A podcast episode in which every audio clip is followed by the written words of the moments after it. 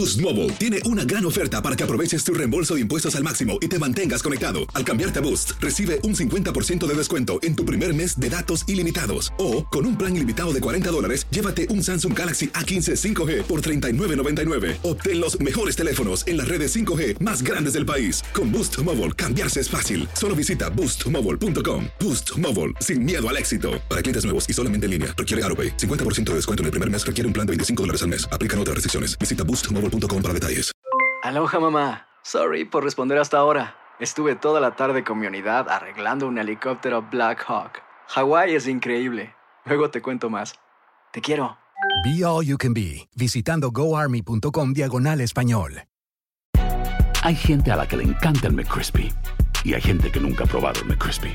Pero todavía no conocemos a nadie que lo haya probado y no le guste. Para pa pa pa. Hola, soy Jorge Ramos y a continuación escucharás el podcast del Noticiero Univisión. El programa de noticias de mayor impacto en la comunidad hispana de Estados Unidos. Muy buenas tardes, los saludamos Maite y Félix, bienvenidos al Noticiero Univisión. En México, miles de migrantes esperan meses para obtener una cita de migración a través de la aplicación para teléfonos celulares y recibir así asilo en los Estados Unidos. Así es, Félix, pero tristemente 18 migrantes, entre ellos 11 menores de edad, fueron presuntamente secuestrados cuando viajaron de Tijuana a Tamaulipas, donde tenían su cita. Jessica Cermeño nos trae los escalofriantes testimonios de dos hermanitas que cuentan que vieron torturas a dos adultos y hasta mutilaciones a uno de ellos.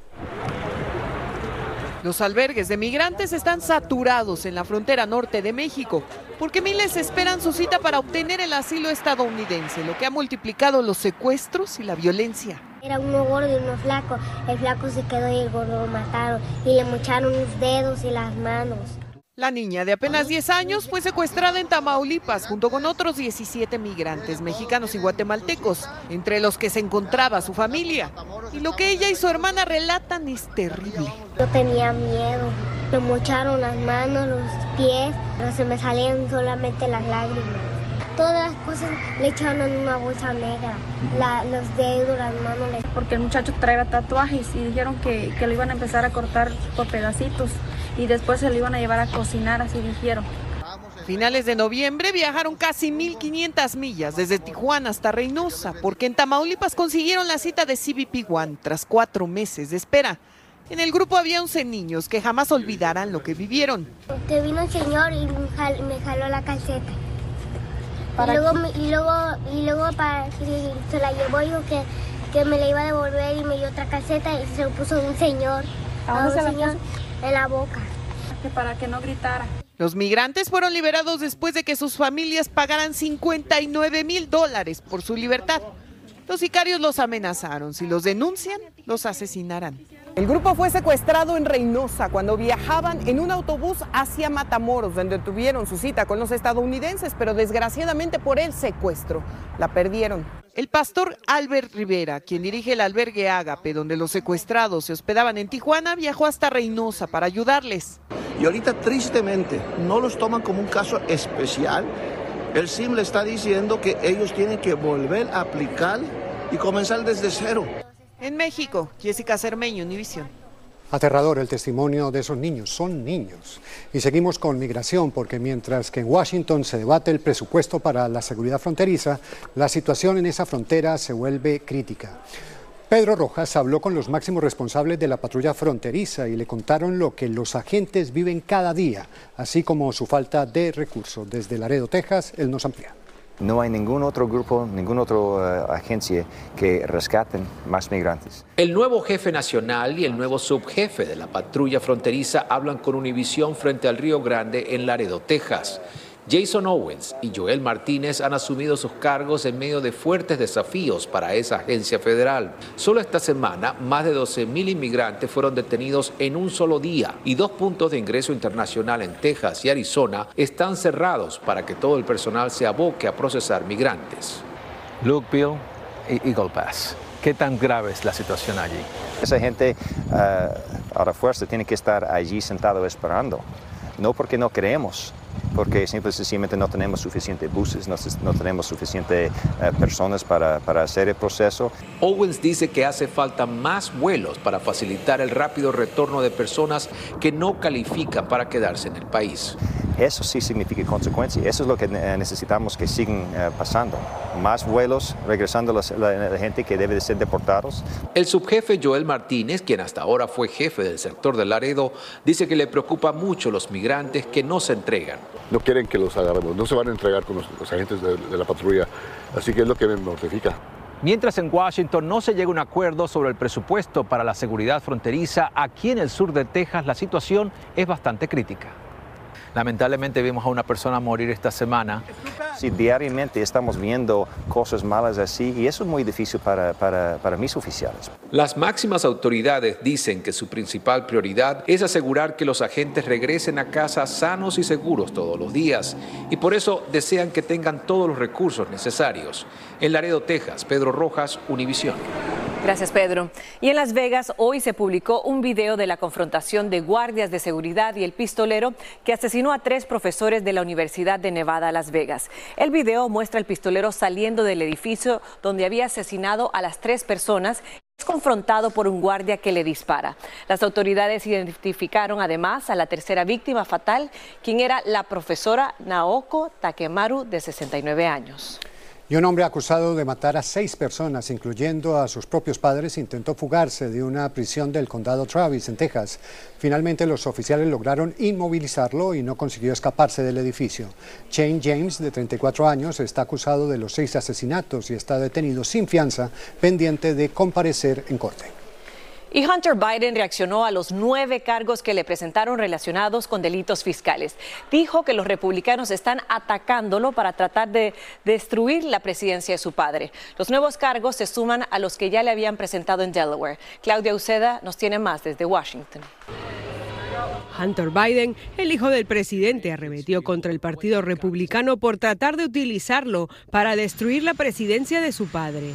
They're trying to kill me knowing that it will be a pain greater than my father could be able to handle. El comentario en el podcast del músico Moby fue publicado luego que Hunter Biden enfrentara una nueva acusación federal. De nueve cargos, seis delitos son menores y tres graves. El fiscal especial David Weiss lo acusó en California de no pagar 1.400.000 dólares en sus impuestos del 2016 al 2019. Son serios porque pueden llevar hasta 17 años de cárcel. Los fiscales indican que Hunter recibió un sueldo de 7 millones de dólares y que vivía una vida lujosa. Gastó más de 600 mil dólares en mujeres, 397 mil dólares en ropa y accesorios, más de 180 mil dólares en servicios de entretenimiento para adultos, que incluye porno, y 70 mil dólares en su rehabilitación. El presidente salió de la Casa Blanca sin decir una palabra. Los abogados defensores cuestionan los cargos señalando que Hunter ya ha pagado todos sus impuestos y sus multas. La investigación señala que Hunter Biden presentó documentos fraudulentos. El hijo del presidente admitió que muchas de sus malas decisiones se debieron a una adicción al crack. Una vez estuve 13 días sin dormir, fumando crack, dijo. Hunter también es acusado por la posesión de armas. Los republicanos en la Cámara Baja investigan al presidente y su familia, sin embargo, hasta el momento no hay pruebas de irregularidades que vinculen al presidente. En el Capitolio, Claudia Uceda, Univisión. Una mujer fue detenida en Atlanta acusada de intentar quemar la histórica casa natal de Martin Luther King Jr. La sospechosa de 26 años fue acusada de cargos que incluyen intento de incendio provocado. La mujer roció gasolina en la propiedad antes de que otras personas le impidieran prenderle fuego. No está claro cuál es la motivación que la llevó a realizar esta acción delictiva. Y una madre hispana en Texas vive hoy la peor de las pesadillas luego de encontrar en su apartamento el cadáver de su hija, Lisbeth Medina, una estudiante de secundaria y porrista del equipo de fútbol de la escuela. El asesinato ocurrió en Etna, Texas, a unas 100 millas al sureste de Houston. Vilma Tarazona nos tiene la historia. Jacqueline Medina, de origen mexicano, no soporta el dolor que lleva adentro. Lisbeth, su única hija de 16 años, que era porrista, murió en extrañas circunstancias en la pequeña población de Edna, en Texas. Nos contó que al ver que su hija no apareció en un evento navideño en su escuela, corrió a su apartamento donde vivían las dos. Llegué al apartamento, abrí la puerta de su cuarto y grité su nombre. Le dije, Liz, ¿dónde estás? Y no me contestaba. Entonces, cuando um, entré al cuarto, a mi cuarto, este, seguía gritando, Liz, ¿dónde estás? Y no, no, pues, no, pues nadie me contestaba. Luego entró al baño. Yo volteo y veo su piecito.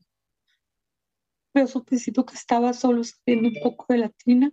Dijo que la tina no tenía agua, que su hija estaba con ropa y que había algo de sangre. No encontraron ningún arma.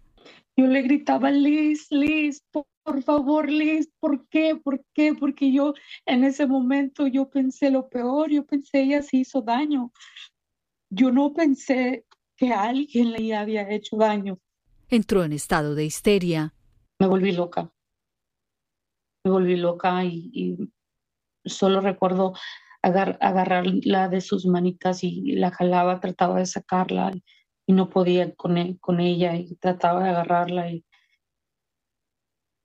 y yo sabía que ella no estaba conmigo. La policía lo investiga como un homicidio agravado. Le digo que me perdone por no haber estado para defenderla. Y la policía no reveló que lo llevó a investigar el caso como homicidio. Hasta ahora no han identificado a ningún sospechoso. La investigación continúa. Maiti, regreso contigo. Gracias, Vilma. Cambiamos de tema y es que la reapertura de la Catedral de Notre Dame en París ya está en la última etapa tras el voraz incendio del 2019. La iglesia, declarada Patrimonio de la Humanidad por la UNESCO, solía recibir unas 12 millones de personas cada año. La reconstrucción ha costado unos 840 millones de dólares y reabrirá las puertas en 365 días el próximo 8 de diciembre del 2024. Hola, les habla Jorge Ramos, soy inmigrante y periodista. Quiero invitarte a profundizar en los temas más relevantes y controversiales de la actualidad en el podcast llamado Contrapoder. Contrapoder. Descubre las diferentes voces de los protagonistas del momento con entrevistas a profundidad. Escucha el podcast Contrapoder en Euforia App y en todas las plataformas.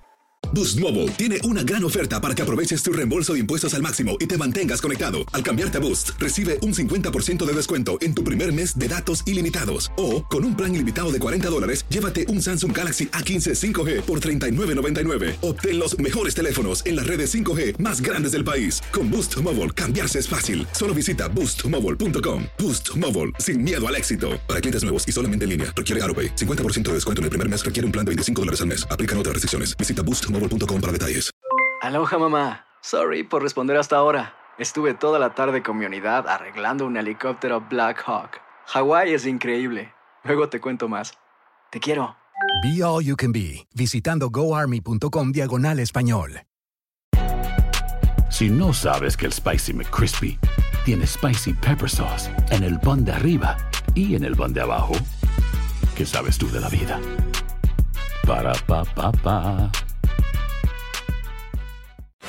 Gracias por seguir con nosotros en el podcast del Noticiero Univisión. Un juez federal prohibió hasta el año 2031 la separación de familias inmigrantes en la frontera. El juez Dana Sabrav aprobó tentativamente en octubre un acuerdo suscrito por el Departamento de Justicia y familias inmigrantes representadas por la Unión Americana de Libertades Civiles, que demandó contra estas separaciones. Se informó además que nadie objetó el acuerdo, por lo que entrará en vigor. Luis Mejid tiene más detalles. Una de las políticas más duras de la presidencia de Trump separó a casi mil niños de sus padres en la frontera para que otros lo piensen dos veces antes de cruzar.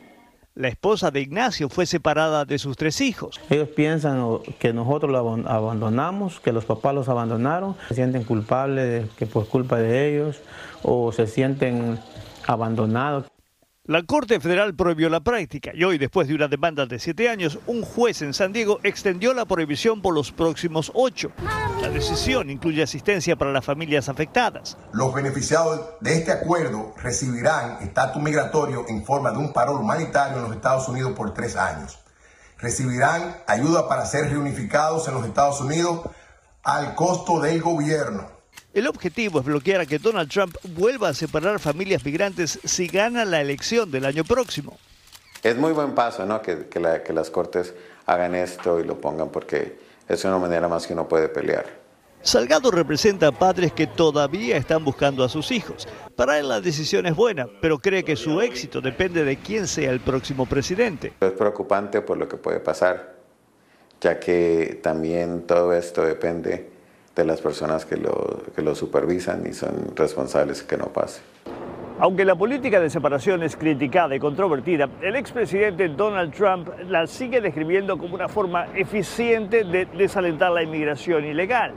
Hasta el momento, Trump no ha dicho si volvería a ponerla en práctica en caso de regresar a la Casa Blanca. De San Francisco, Luis Mejide, Univisión. Gracias, Luis. Y continúan los esfuerzos para la recuperación de Acapulco tras el paso del huracán Otis. Sin embargo, hay un reto que tiene a muchos horrorizados. Tiffany Roberts nos tiene un adelanto. Acapulco, una ciudad devastada, sin Dios ni ley.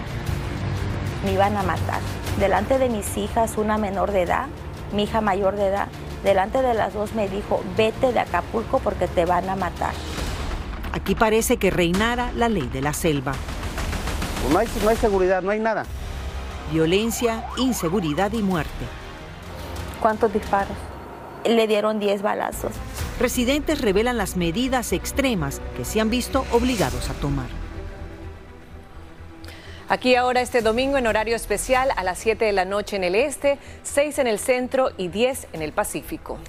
En las últimas horas, el secretario general de la OEA, Organización de Estados Americanos, Luis Almagro, condenó lo que calificó de intento de golpe de Estado en Guatemala, con el que se busca concretar un fraude contra la voluntad del pueblo. Esto en reacción a la solicitud de la Fiscalía de ese país de anular los resultados de las elecciones en las que resultó electo Bernardo Arevalo. A su vez, el Tribunal Electoral señaló que esos resultados son inmodificables, al menos que el Tribunal Constitucional diga lo contrario. Y la disputa territorial entre Venezuela y Guyana escala en tensiones políticas y militares. Cada vez más países se suman a la controversia siendo llamados para una solución pacífica. Estados Unidos y Brasil ya están movilizando fuerzas militares a la región. El Esequibo es una zona rica en petróleo y minerales que representa más de dos tercios del territorio guayanés y es una región que alberga a más de 125 mil personas. Desde Caracas, Francisco Reistieta nos tiene más primeras bajas de una guerra aún no declarada. Cinco militares de Guyana murieron y dos resultaron heridos en lo que hasta el momento ha sido un accidente de helicóptero cerca de la frontera de Venezuela con el Esequibo. El helicóptero aterrizó y llenó el tanque. Al poco tiempo después que despegó perdimos contacto y comunicación. La disputada región es escenario de una escalada militar. Del lado venezolano sus tropas se están concentrando en diversos puntos de la frontera con el Esequibo. Vamos rumbo a la conquista de la Guayana Esequiba porque el Esequibo es nuestro. Del lado de Guyana, sus fuerzas militares están en alerta, pero cuentan con el respaldo de Estados Unidos, cuyo Comando Sur comenzó a hacer sobrevuelos en la región. También tendría cuidado al trazar un vínculo entre las operaciones militares de rutina que realizamos en la región y este tema en particular. La posibilidad de una guerra entre Venezuela y Guyana está generando preocupación internacional. Este viernes, el Consejo de Seguridad de la ONU trataba el tema a petición de Guyana. No hemos tenido comportamiento tan irracional que amenace la existencia de otro país. Brasil está moviendo sus fuerzas armadas y su diplomacia para mediar en el conflicto. Su presidente, Lula da Silva, ha estado en contacto con Caracas y Georgetown. Vamos a manejarlo con mucho cuidado, porque si hay algo que no queremos aquí en Sudamérica es una guerra. Tras un cuestionado referendo sobre el Esequibo, Nicolás Maduro anunció planes para incorporar el disputado territorio a Venezuela, lo que podría incluir una campaña militar. El Esequibo también le ha servido al chavismo para desatar una nueva ola de represión en contra de dirigentes de oposición, al menos 15 órdenes de arresto, entre ellos a cuatro colaboradores de la candidata presidencial María Corina Machado. En Caracas, Venezuela, Francisco Urreistieta, Univisión. Y ahora con el balón oficial de la Copa América vamos a hablar de fútbol porque ya están listos los grupos. Grupo A, Argentina, campeón de Copa América, campeón del mundo, frente a Perú, Chile, Canadá y Trinidad y Tobago definen un cupo. Grupo B, México, Ecuador, Venezuela, Jamaica. Grupo C, Estados Unidos, Uruguay, Panamá, Bolivia. Grupo D, Brasil, Colombia, mi Colombia frente a Paraguay y otro cupo por definir entre Honduras y Costa Rica. Veamos el mapa total. Este es el mapa de la Copa América. partido inaugural aquí en Atlanta. Esa fecha es 20 de junio y el partido final en Miami. La finalísima será aquí. Esa fecha es 14 de julio. Los esperamos. Hay Copa América, solo falta que ruede el balón. Así es, Félix. Y este fin de semana se definen las semifinales de la Liga MX. El sábado, las Águilas del América contra el Atlético San Luis. Y el domingo, Tigres contra Pumas, todo por Univisión, TUDN y VIX. Félix, casi siempre pensamos en las celebraciones de Navidad y fin de año como esa temporada de alegría para reunirnos con familiares, con amigos, con la gente que más queremos. Así debe ser, Mighty, pero también se convierten en un periodo en el que muchos hogares, en esos hogares se aumenta el riesgo de un incendio relacionado con adornos de Navidad. Lourdes del Río nos trae consejos de los expertos para que esta época sea solo para celebrar y nunca para lamentar. Es sin lugar a dudas la época más feliz del año, pero aunque no lo parezca, también puede ser la más peligrosa. Luis y Yuleima ya decoraron su hogar, pero dicen que lo hicieron siendo muy conscientes de los riesgos. Usted sabe que en diciembre siempre es más propenso a que ocurran ese tipo de accidentes por un cortocircuito, por una vela cerca de alguna cuestión que no lo prende, y eso pues. Nosotros tenemos precaución con eso y más que tenemos niños en la casa. Uno de los grandes problemas en potencia es el árbol de Navidad. No, es muy importante si está escogiendo un árbol natural que esté, que esté bien verde, porque los árboles, cuando las agujitas de los árboles están cafés o no, o no muy verdes, quiere decir que el árbol está seco y, y se puede quemar mucho más rápido. También se deben desechar las guirnaldas que no estén en buenas condiciones. Y es que, por supuesto, uno no quiere un espectáculo como este en medio de las festividades. Cada año casi 9.000 personas visitan las salas de urgencia debido a accidentes relacionados con decoraciones navideñas. Un 40% de estas lesiones está vinculado a las caídas, entonces es muy importante definitivamente asegurarnos de eh, usar las escaleras eh, de manera adecuada. Un arbolito nunca se debe colocar cerca de una fuente de calor como una chimenea o la calefacción. Las velas en la época navideña se utilizan mucho eh, para decorar, ya sea eh, para Navidad o para Hanukkah. Aquí la clave es nunca dejarlas encendidas cuando no se está en la casa o utilizar velas simuladas de baterías. Así que si quiere disfrutar de estos días de fiestas sin mayores preocupaciones, preste atención a los pequeños detalles que en términos de seguridad pueden hacer una gran diferencia. En Miami, Florida, Lourdes del Río, Univisión. Así es, y es que los árboles de Navidad prenden fuego en nada. En las redes sociales está lleno de esos videos y lo último que uno quiere es que se convierta en una tragedia la Navidad. En cuestión de segundos, a disfrutar sanamente, a seguirte estos consejos. Y bueno, tenemos una cita esta noche, te y esperamos. nosotros el fin de semana. Que descanses.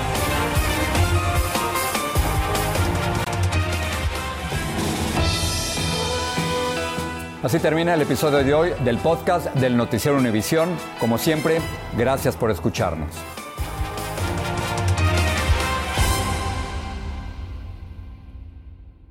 Aloha mamá. Sorry por responder hasta ahora. Estuve toda la tarde con mi unidad arreglando un helicóptero Black Hawk. Hawái es increíble. Luego te cuento más. Te quiero. Be All You Can Be, visitando goarmy.com diagonal español. Hacer tequila, Don Julio, es como escribir una carta de amor a México. Beber tequila, Don Julio, es como declarar ese amor al mundo entero. Don Julio es el tequila de lujo original, hecho con la misma pasión que recorre las raíces de nuestro país. Porque si no es por amor, ¿para qué? Consume responsablemente. Don Julio Tequila, 40% alcohol por volumen, 2020. Importado por Diageo Americas, New York, New York. Hay gente a la que le encanta el McCrispy y hay gente que nunca ha probado el McCrispy. Pero todavía no conocemos a nadie que lo haya probado y no le guste. Para pa pa pa.